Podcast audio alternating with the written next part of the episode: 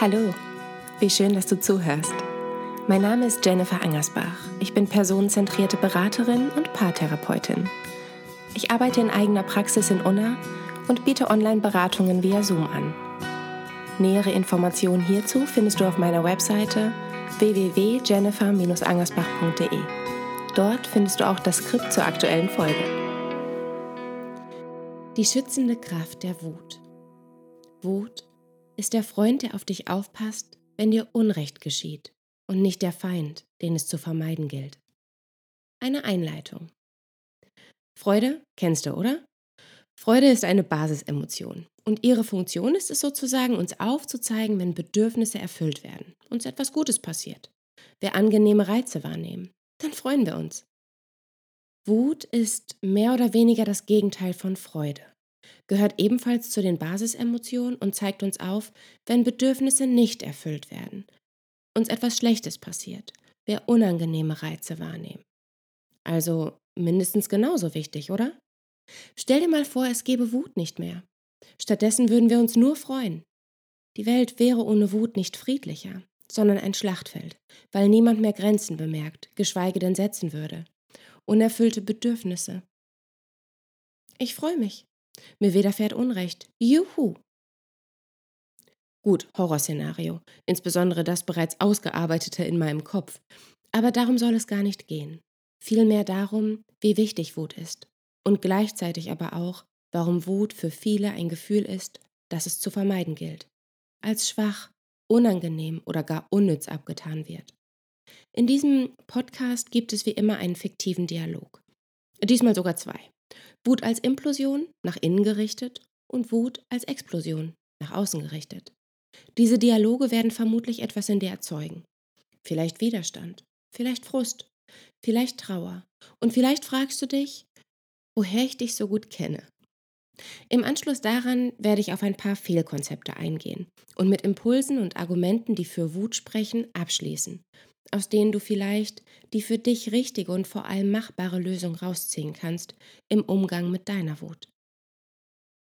Wer seine Wut unterdrückt, wird aggressiv, frustriert, verbittert oder und resigniert. Der Dialog. Hm. Gestern mal wieder der Streit mit seiner Frau Eva. Er arbeitet zu viel, sei kein guter Papa, müsse sich mehr durchsetzen, dabei tut er doch alles für die Familie. Er ist dann nach unten auf die Couch, nachdem sie nur noch rumgeschrien hat. Als er morgens vom Frühstückslärm viel zu spät wach wird, stößt er sich den Zeh an der Türleiste, beißt die Zähne zusammen und setzt sich an den Tisch, wo seine Kinder fröhlich mit dem Essen spielen. Seine Frau funkelt ihn wütend an. Papa! rufen die Kids fröhlich. Sein Kopf tut weh. Warum machen die beiden immer so viel Krach? Essen mag er eigentlich nicht, also gießt er sich nur einen Kaffee ein und starrt ins Leere. Frank! fährt seine Frau ihn an.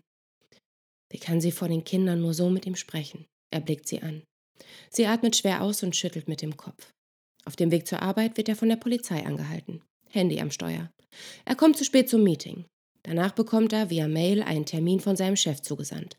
Angesetzt für 17.45 Uhr. Feierabend ist um 17.30 Uhr. Na toll. Er ruft seine Frau an. Ob das sein Ernst sei, will sie wissen. Er lässt die Hasstirade über sich ergehen. Als er nach Hause kommt, straft seine Frau ihn mit Ignoranz. Die Kinder vor dem Fernseher geparkt. Können wir noch eine Folge? ruft seine Sechsjährige nun, begleitet von der Abschlussmelodie. Eva ruft Nee, mach bitte aus, wir essen jetzt. Bitte, ruft die Große. Eure Mutter hat Nein gesagt, platzt es aus ihm heraus. Seine Tochter erschrickt, fängt an zu weinen. So kennt sie Papa gar nicht. Eva läuft erschrocken zu ihr und sagt zu Frank: Sag mal, spinnst du? Was denn? Die sitzen schon genug vor der Glotze, sagt er herablassend. Seine Tochter kann sich kaum mehr beruhigen, weint heftiger. Sie ist keine drei mehr. Mit deiner Kuschelpädagogik kommen wir ja nicht weit. Er wendet sich seiner Tochter zu. Ab auf dein Zimmer sofort! Sein Sohn, vier, hält sich die Ohren zu. Ich will die Scheidung, sagt Eva. Frank schlägt mit voller Wucht gegen die Wand. Sein Handgelenk schwillt auf die doppelte Größe an. Eva weint, holt die Kinder und fährt zu ihrer Freundin. Ende. Als ich diesen Dialog postete, gab es Kommentare in verschiedene Richtungen. Die einen sympathisierten mit Frank, dem armen Kerl, der doch lediglich versucht, alles richtig zu machen, der scheinbar nicht gut genug scheint, nie reicht, sich versucht, immer zusammenzureißen und sich eben nicht beschwert und beklagt und am Ende doch nicht reicht. Kein Wunder, dass es aus ihm herausplatzt. Andere hingegen sympathisierten mit Eva, die arme Frau, die alles alleine machen muss, während er arbeitet und scheinbar alles andere wichtiger scheint als seine Familie. Sonst würde er doch nicht so viele Überstunden machen. Es ist doch verständlich, dass Eva sich einen starken und zuverlässigen Partner wünscht. Aber auf Frank ist eben kein Verlass. Er kann sich nicht durchsetzen. Und wenn sein Chef ihn braucht, dann wird die Familie unwichtig. Bevor ich nun zur Auflösung komme, lassen wir das vielleicht kurz sacken. Und ich erzähle dir eine weitere Geschichte von Wut. Die Geschichte der Implosion, wie ich es gerne beschreibe. Es ist 5.45 Uhr. Lara schlurft müde in die Küche, um sich einen Kaffee zu machen. Die Kaffeedose ist leer. Ach Mann. Sie hatte Thorsten extra gebeten, noch welchen mitzubringen. Hat er wohl vergessen. Wie immer. Sie öffnet den Schrank mit dem Müsli, Tee und den Backzutaten, in der Hoffnung, wenigstens noch Instant-Kaffee oder Malzkaffee zu finden. Mehlmotten fliegen ihr entgegen. Statt Kaffee im Bett entsorgt sie alle mehr oder weniger offenen Lebensmittel. Sie wird ja immer belächelt, wenn sie die frische Clips benutzt.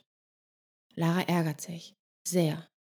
Warum muss sie jetzt eigentlich die Konsequenzen von Thorstens Vergesslichkeit und Ignoranz tragen? Als sie nun den Schrank mit dem Essig auswischt, kommt ihr 13-Jähriger in die Küche. Oh, boah, ich kotz gleich. Mama, das stinkt voll. Lara atmet tief durch. Wo ist mein Müsli? fragt er, als er den leeren Schrank sieht. Das musste ich entsorgen, sagt sie. Ernsthaft? Er ist empört und fragt anklagend, was soll ich denn jetzt essen? Haben wir Brot? Lara beißt die Zähne zusammen. Ihr Frühstück fällt auch aus. Und Kaffee gibt's auch nicht. Und wenn ihre zwei Mitbewohner einfach mal auf sie hören würden, dann wäre beides da. Aber sie hört ja niemand. Lara schüttelt nur mit dem Kopf. Ihr Sohn stampft wütend zurück in sein Zimmer, während Thorsten pfeifend die Küche betritt, eine Tasse aus dem Schrank nimmt und fragt, was hat er? Ist es eigentlich ein besonderes Talent von dir, schon morgens für schlichte Stimmung zu sorgen? neckt er seine Frau. Wo ist der Kaffee? Und warum putzt du um sechs Uhr morgens? Lara implodiert. Sie bekommt kaum Luft, geht schweigend an ihrem Mann vorbei und schließt sich im Bad ein. Dort beginnt sie zu weinen. Ihr Mann klopft an die Tür und sagt, ich weiß zwar nicht, was los ist, aber ich habe dir den Kaffee vor die Tür gestellt. Hatte den gestern nicht mehr ausgepackt, sorry. Nun ärgert sie sich darüber, dass sie nicht so gelassen ist wie ihr Mann und sofort wütend wird. Was glaubst du, ist die Wut ihr Problem oder eher das Unterdrücken dieser? Buddha hat gesagt, Wut festhalten ist wie Gift trinken und darauf warten, dass der andere stirbt. Ich bin nicht sicher, wie Buddha das nun meinte, denn wenn man googelt, nutzen den relativ viele in Anführungsstrichen Coaches komplett andersrum, nämlich im Sinne von, oh mein Gott, stell dich nicht so an, reg dich nicht so auf. Also Wut festhalten, so lass sie los, lass sie einfach weiterziehen. Ähm, und daher bin ich mir nicht sicher. Aber es gibt aus meiner Sicht viele Fehlkonzepte zu diesem Zitat, beziehungsweise zur Wut. Wut scheint ein lästiges, unnützes Gefühl zu sein. Warum wirst du so wütend? Können wir vielleicht sachlich und ruhig darüber reden? Ich werde wütend, weil du meine Grenzen überschreitest, mir nicht zuhörst. Ja, und glaubst du, das ändert sich nur, weil du lauter wirst? Lol. Natürlich höre ich dich, auch in normaler Lautstärke. Es wird häufig suggeriert, dass derjenige oder diejenige als schwach wahrgenommen wird. Jetzt, wo dir die Argumente ausgehen, wirst du laut.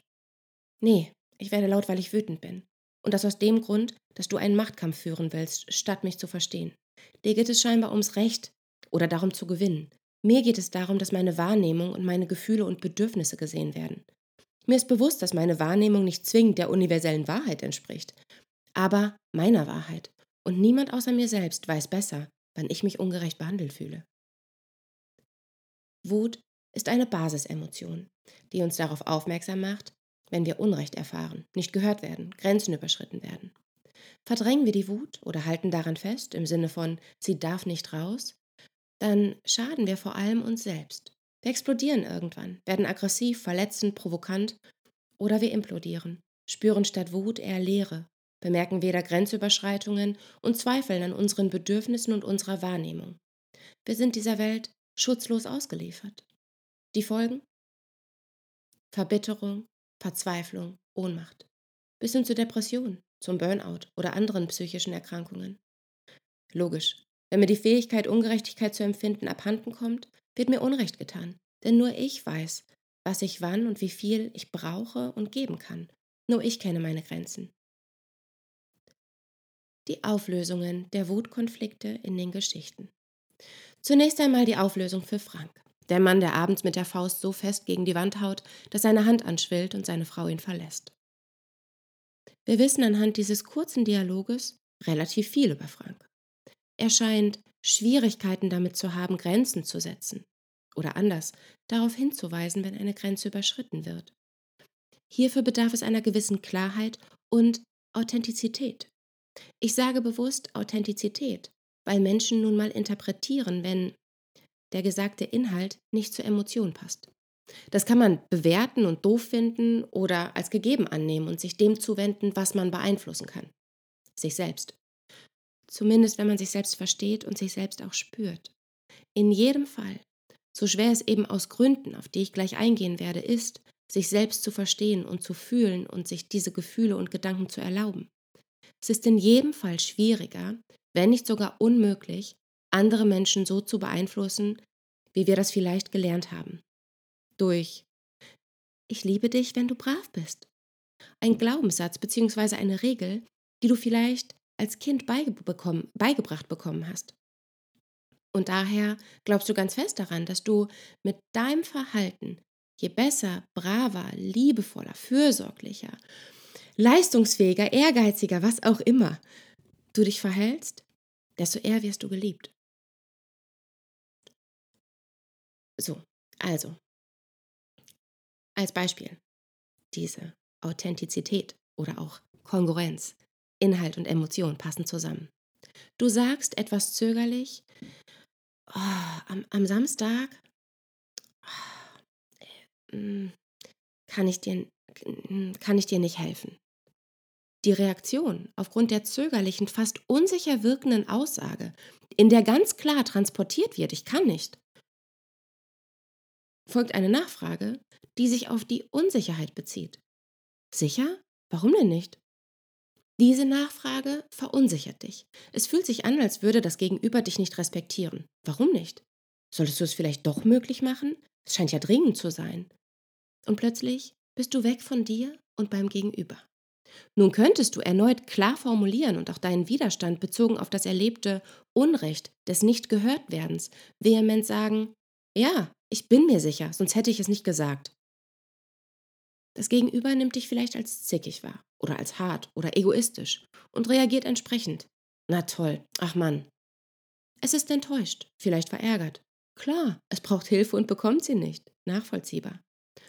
Nun könntest du auch das Bedürfnis und die Reaktion anerkennen und sagen, ja, doof. Durch die Anerkennung wird das Gegenüber etwas ruhiger, es fühlt sich verstanden und der Frust nimmt ab. Naja, ist halt so. Ich hätte vielleicht früher fragen sollen. Kannst du ja nichts für. Und alles ist gut. Jeder behält seine Verantwortung, passt auf sich auf, reguliert Emotionen, die aufkommen. So, jetzt kommen wir aber nun zu Frank. Er scheint seine Gefühle und Bedürfnisse hinten anzustellen. Aus Gründen. Angst vor Konsequenzen. Höflichkeit, Erziehung. Er würde dann einwilligen aufgrund der Nachfrage, ob er wirklich nicht könne. Und er würde dann helfen und logisch sich ärgern. Was wiederum dafür sorgt, dass seine Frau sich später über ihn ärgert. Und erneut darf seine Wut nicht raus, aus Gründen. Und das gelingt ihm nicht dauerhaft. Irgendwann kommt seine Wut in Form von Aggression vollkommen verzerrt raus. Absolut unangemessen scheint, scheißt er seine Kinder zusammen, die nichts mit dem Kollegen, der ihn um Hilfe gebeten hat, mit seinem Chef, der ein Meeting angesetzt hat, oder mit dem Konflikt zwischen ihm und seiner Frau zu tun hat, zusammen. Er lässt seine ganze Wut an den Kindern raus was passiert. Aus seiner Sicht. Da zeigt er einmal Wut und all seine Ängste und Gründe, warum er diese sonst unterdrückt werden wahr. Er verliert seine Familie, er wird als schlechter Vater gesehen, er verletzt, er zerstört. Was lernt er? Dass es gilt, Wut zu vermeiden, weil Wut zerstört. Er wird in seinem Denken und Handeln bestätigt. Aber warum glaubt er denn, Wut sei zerstörerisch? Wie kam er überhaupt auf den Gedanken, dass Wut gleichzusetzen ist mit Aggression? Ein Gefühl, das es um jeden Preis zu unterdrücken gibt. My name is History and I repeat myself. Geschichte wiederholt sich. Vermutlich gab es in seiner Kindheit viel aufgestaute Wut bei seinem Vater, die dann abends in Form von Aggressionen an jemandem rausgelassen wurde, der sich nicht wehrt, von dem keine Gefahr ausgeht. Und zwar an ihm. So wollte er nicht werden. Ein wütender, aggressiver Tyrann. Er hatte nicht die Möglichkeit, einen gesunden Umgang mit Wut zu lernen. Wenn er mal wütend war, wurde er verprügelt. Also war Wut schlecht, und als er verstanden hat, dass er Wut nicht zeigen darf, erlebte er die furchtbaren Folgen dennoch. Wenn ich wütend bin, werde ich bestraft. Wut ist böse, Wut zerstört, Wut verletzt. Und das, das haben nur noch seine Kinder erfahren. Also kein Wunder, dass er daran glaubt, dass er versucht, seine Wut zu unterdrücken. Kommen wir nun zu Lara. Lara hat vielleicht ähnliche Erfahrungen gemacht wie Frank. Als Tochter hat sie zusätzlich Wut als eine männliche Emotion wahrgenommen, für die sie sich somit doppelt schämt, wenn sie diese verspürt. Und Scham lähmt. Ihr Schamgefühl ist bei Ärger und Wut somit wie eine Unterstützung, die dabei hilft, diese Emotionen wegzudrücken. Sie implodiert, weint, und ihre Wut richtet sich nur gegen sich selbst. Vielleicht lag es aber auch an einer erlebten Parentifizierung. Vielleicht gab es keine körperliche Gewalt und auch keine Wut, sondern eher Lethargie und damit einhergehende Ignoranz. Lara hatte sich zur Aufgabe gemacht, für ihre Eltern zu sorgen, hat sich verantwortlich für deren Wohlbefinden gefühlt, weil sie direkt oder indirekt dazu aufgefordert wurde, weil die Eltern sich weder um sie noch um sich selbst gekümmert haben. Das würde auch erklären, warum Lara die Konsequenzen für das Verhalten ihres Mannes trägt und den Fehler eher bei sich sucht. Vielleicht ist sie wirklich zu engstirnig, zu verbissen, zu unentspannt? Zu überfordert? Zu wenig belastbar? Alles Gründe, Ärger, Wut und Ungerechtigkeit für sich zu behalten. Immerhin ist ihr Mann ja auch nie wütend, sondern immer gut gelaunt. Er ist ihr ja sogar zugewandt, wenn sie nicht funktioniert. Und sie würde ihm am liebsten den Kopf abreißen, weil er mal was vergessen hat. Sie fühlt sich unverstanden, alleingelassen, ist traurig, verzweifelt und sucht den Fehler vor allem bei sich. Klar, sie ist ja selbst schuld. Und Eigenverantwortung ist ja wichtig. Und jetzt alles auf ihre Kindheit zu schieben, damit würde sie ihren Eltern ja Unrecht tun. Beide haben viel gearbeitet. Ihre jüngere Schwester war Nachzüglerin. Und auch ihr Wohlbefinden hatte sie sich damals zur Aufgabe gemacht. Und ihr fehlte es ja an nichts. Sie hat immer alles bekommen, was sie wollte, lebte in einem großen Haus und selbst heute unterstützen ihre Eltern sie immer wieder finanziell, wenn es um größere Anschaffungen geht. Also nein. Sie ist das Problem. Sie muss sich verändern, darf nicht mehr so garstig und überfordert und anstrengend sein. Ein bisschen Bescheidenheit täte ihr gut. Denkt die Frau, die morgens die Mehlmottenplage beseitigt, den Schrank mit Essig ausputzt und das alles ohne Kaffee, um den sie ihren Mann, der ebenfalls erfolgreicher Unternehmer ist und schon seit der Geburt ihres Sohnes mehrfach im Jahr zur Dienstreise muss und in der Regel erst spät nach Hause kommt, manchmal sogar so spät, dass sie bereits schläft. Lara sieht nicht ihre Not, ihr Leid. Die Tatsache, dass sie viel alleine ist, die ganze Care-Arbeit, der Haushalt, die Erziehung, der Mental Load, die Fürsorge, die Verantwortung, alles liegt bei ihr. Doch sie sieht nur, wie sehr ihr Mann sich aufopfert und dennoch nett zu ihr ist. Ich kann Lara verstehen. Ich verstehe, warum sie ihre Wut unterdrückt. Und ich verstehe, warum Frank seine Wut unterdrückt. Es geht nicht um Schuld und um Eigenverantwortung. Es geht darum, dass beide einen Mangel haben. Einen Mangel an Selbstwert und einen Mangel an Emotionsregulation. Und dieser Mangel an Selbstwert, der kann nur mit Unterstützung, Zuwendung, Mitgefühl und korrigierenden Erfahrungen ausgeglichen werden. Und der Mangel an Emotionsregulation zusätzlich mit Wissen und Aufklärung. Letzteres versuche ich hier in meinen Beiträgen, in Kombination mit meiner personenzentrierten Haltung. Aber ohne eine Beziehung. Wir, also du, der oder die da gerade zuhört, wir kennen uns vielleicht gar nicht. Aber vielleicht kannst du diese Folge mit jemandem hören, der oder dem du vertraust und diese Inhalte als Stütze nehmen, dich zu verstehen und verständlich zu machen. Oder aber du wendest dich an mich, was natürlich möglich ist, je nach Zeitfenster aber auch mit Wartezeiten einhergeht. Innerhalb einer personenzentrierten Beratung versuche ich dich zu verstehen und helfe dir mit meinem Wissen beim Explorieren, dabei neue Perspektiven und Erkenntnisse zu erlangen, aber eben mit dir, deiner Hilfe und deinen Emotionen und in deinem Tempo. Das kann ich hier offensichtlich nicht leisten. So, Kommen wir nun zur Auflösung, die Impulse für neue Perspektiven bietet und dir nötiges Wissen an die Hand gibt, welches dich unterstützen kann, deine vielleicht verzerrte und ablehnende Sicht und Einstellung zur Wut zu korrigieren. Ich arbeite viel mit Wiederholung, weil wir durch Wiederholung lernen. Es gibt sechs Basisemotionen. Angst, Wut, Freude, Trauer, Ekel und Überraschung. Sie alle haben wichtige Funktionen. Angst schützt uns vor Gefahren und Verletzungen. Wut versetzt uns in den Aktionsmodus. Drohgebärde, Hinweis auf Unrecht oder einen Mangel. Freude, Signal von Bedürfnisbefriedigung, zeigt uns positive Reize. Trauer, Abschied nehmen, Neues zulassen, Veränderung und Loslassen. Ekel, hindert uns Dinge, die uns nicht gut tun, nicht zuzulassen. Überraschung, Aufmerksamkeit und Infos für Neues brauchen wir zum Beispiel beim Lernen, diese sogenannten Aha-Momente. Gefühle sind Warnsignale. Sie schützen uns, indem sie uns an unsere Bedürfnisse erinnern und helfen, uns zu verstehen. Wenn ich die Gefühle zulasse, gelingt ein vertieftes Verstehen, was uns bei der Akzeptanz hilft. Oft gibt es Anteile in uns, Erinnerungen an eine schambehaftete, ausgelieferte oder und furchtbare Erfahrung, in, die wir, in der wir gerne anders gehandelt hätten. Haben wir aber nicht. Und anstatt uns vor Augen zu führen, dass es an der Situation lag, fühlen wir uns schuldig, sind enttäuscht von uns und verstehen nicht, warum wir nicht XY gemacht oder gesagt haben. Und dann blenden wir unsere guten und nachvollziehbaren Gründe aus, betrachten die Situation aus der immer gleichen, destruktiven Perspektive, aus Gründen, und wollen so nicht mehr sein. Zum Beispiel schwach, abhängig, bedürftig, aggressiv und so weiter. Und dann gibt es Situationen, in denen wir unter gewissen Emotionen, beispielsweise Wut, gelitten haben. Die wütende Mama, die geschrien hat, aggressiv war, uns verprügelt hat.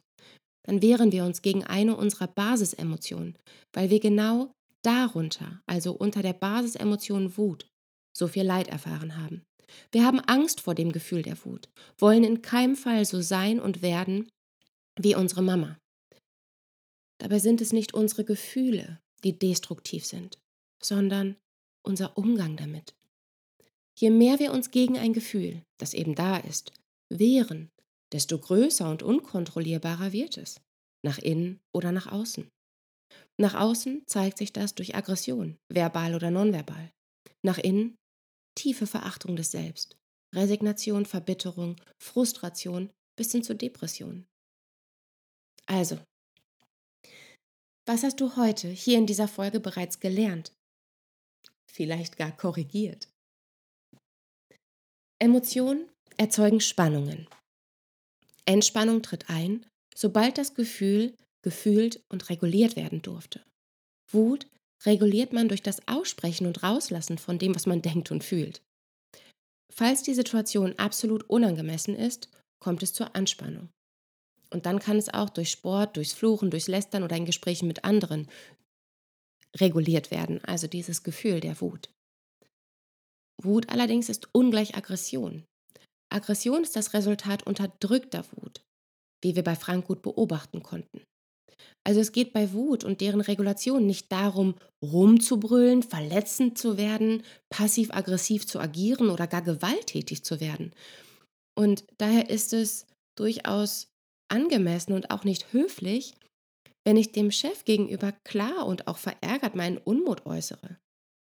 Herr Schulze, meine Arbeitszeit endet bereits um 17 Uhr. Ein etwaiges Meeting nach Feierabend kann ich nur nach rechtzeitiger Ankündigung wahrnehmen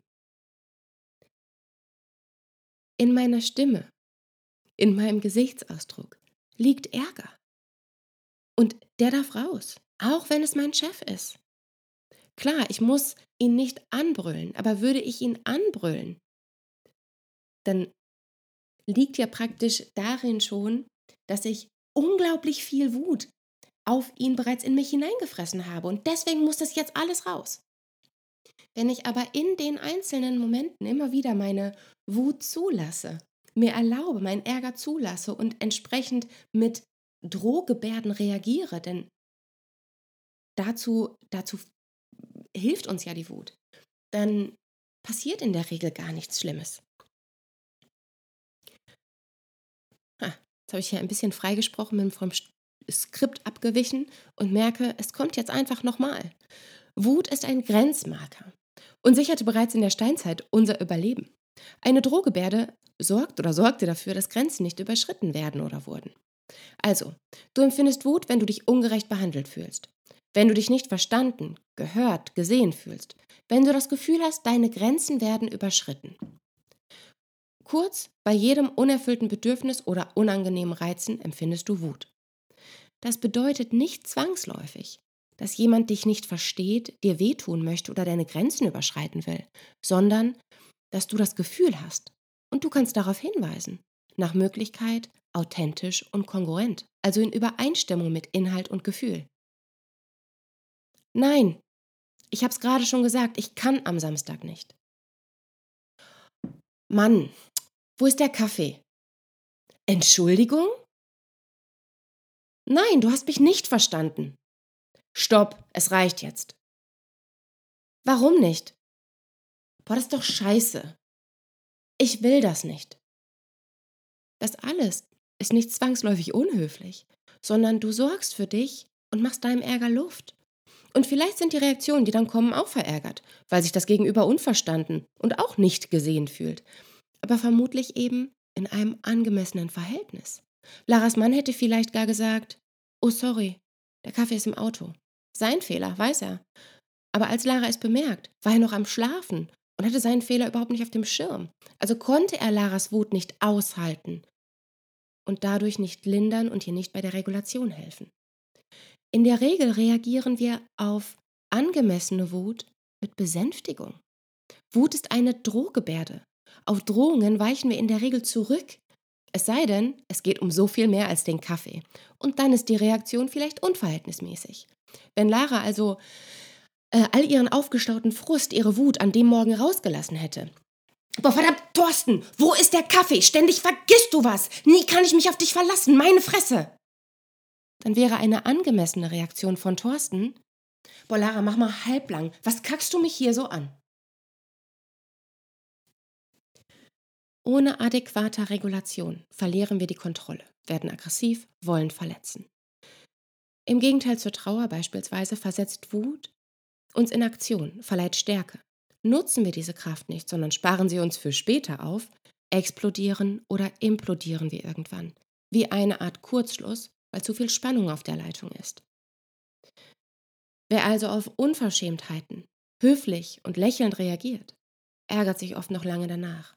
Denn unsere Wut lässt uns nicht vergessen, weil sie auf uns aufpasst und auf uns achtet, wie ein guter Freund und eben nicht wie ein Feind, den es zu vermeiden gilt. Ich bin am Ende dieser Folge. Ich verbringe meistens mehr Zeit damit, das Problem aufzuzeigen, als eine Lösung anzubieten. Das liegt in der Regel daran, weil ich mir ziemlich sicher bin, dass bereits während ich die Probleme aufzeige, es bereits anfängt in dir zu arbeiten. Und du aufgrund deiner Gefühle durchaus zwischendurch sowas wie Widerstand oder hä, warum hat sie nicht einfach oder warum macht er nicht? Und, und dann denkst du an dich und erinnerst dich vielleicht daran, ah ja, genau deswegen. Also die ganz simple und banale Lösung. Wenn du wütend bist und weißt, dass diese Wut gerade Resultat der Situation ist, dann lass sie raus. Es ist nicht schlimm. Wut ist per se nicht schlimm, sondern wie gesagt, Wut will dich beschützen. Und wenn es dir unangenehm ist, dann versuche deine Wut anderweitig zu regulieren. Und sei es, wenn du abends mit deiner Freundin telefonierst und dich bei ihr über deine Kollegin aufregst, weil du es im Büro nicht schaffst, mit dieser Kollegin zu reden, weil es dir da schwer fällt, wütend zu sein, weil du Angst vor Ablehnung hast, weil du noch in der Probezeit bist, weil du, dafür gibt es unglaublich viele Gründe. Wichtig ist, dass du verstehst, falls du dazu neigst, alles runterzuschlucken. Dass das wahrscheinlich der Grund ist, warum es dir so schlecht geht. Und dass du verstehst, warum du dazu neigst, alles runterzuschlucken. Wie sind deine Erfahrungen mit Wut, mit Aggression? Und wie reagierst du auf wütende Menschen? Fühlst du dich dann ohnmächtig, weil du dir diese Emotionen verbietest? Oder wirst du dann sogar wütend? Macht es was mit dir? Das alles sind Fragen, die du dir stellen kannst und die vielleicht sogar in dir aufgeploppt sind, noch bevor ich sie gesagt habe. Falls du die Art, wie ich Themen aufbereite, magst. Du findest auf meiner Internetseite unter dem Bereich, unter dem Reiter links, eine Übersicht über weitere Themen. Auf Instagram gehe ich zwar nicht ganz so intensiv und detailliert auf diese Themen ein, aber dafür gibt es deut äh, dort deutlich regelmäßiger Input und du hast die Möglichkeit, deine Gedanken im Kommentar zu teilen oder auch Fragen zu stellen. Und ähm, ja, ich hoffe, dass die nächste Folge nicht allzu lange auf sich warten lässt. Ähm, aber letztendlich die Praxis und damit vielleicht auch du hat in der Regel Priorität. Ähm, Genau. Und jetzt wünsche ich dir erstmal noch einen schönen Tag, einen guten Morgen oder aber eine gute Nacht. Ähm, bis zum nächsten Mal. Und denk daran, du bist lebenswert, auch wenn du dich selbst nicht liebst. Du bist genug für die Menschen, die zu dir passen und zu viel für diejenigen, die dir nicht gut tun.